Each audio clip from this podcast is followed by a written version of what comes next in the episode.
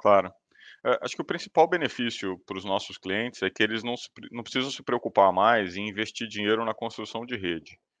Eh, no fim, acaba que você gasta hoje muitos recursos financeiros, muita energia, eh, muitos recursos humanos, inclusive, no acompanhamento dessas obras e e e projetos para poder, eh, expandir a sua capilaridade de serviços, né. O mercado de telecom em si, ele é muito intensivo em consumo de recursos.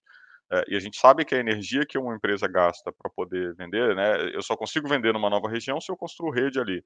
E se eu gasto todo o dinheiro que eu tenho para construir a rede ali, eu consigo prestar um serviço, eh eh, mais restrito para o meu cliente na ponta depois. Então, a partir do momento que você tem uma outra empresa, você tem um parceiro fazendo essa gestão para você, fazendo esse investimento para você, eh, cuidando dos custos de manutenção de rede, cuidando do atendimento a reparos, cuidando da visita técnica na casa do cliente, aí dependendo do modelo comercial que ele tenha com a gente, que Uhum. já está incluso no aluguel da rede neutra, vamos colocar assim.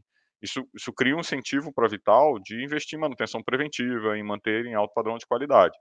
Eh, e sem essa preocupação, os nossos clientes podem se concentrar cada vez mais, tanto em termos de esforço quanto em termos de investimento, para atender melhor os seus próprios clientes, né.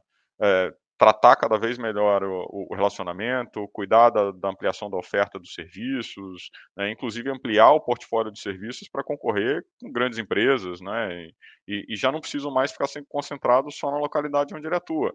Ele pode expandir para qualquer região do país usando a rede a rede existente da Vital. Então pode ser um bairro, por exemplo, dentro de uma cidade, né, caso ele queira expandir por ali, pode ser uma cidade vizinha, ou pode ser uma cidade distante, dependendo do quanto ele está disposto a expandir aí o seu a sua força comercial, né, e os seus esforços de marketing.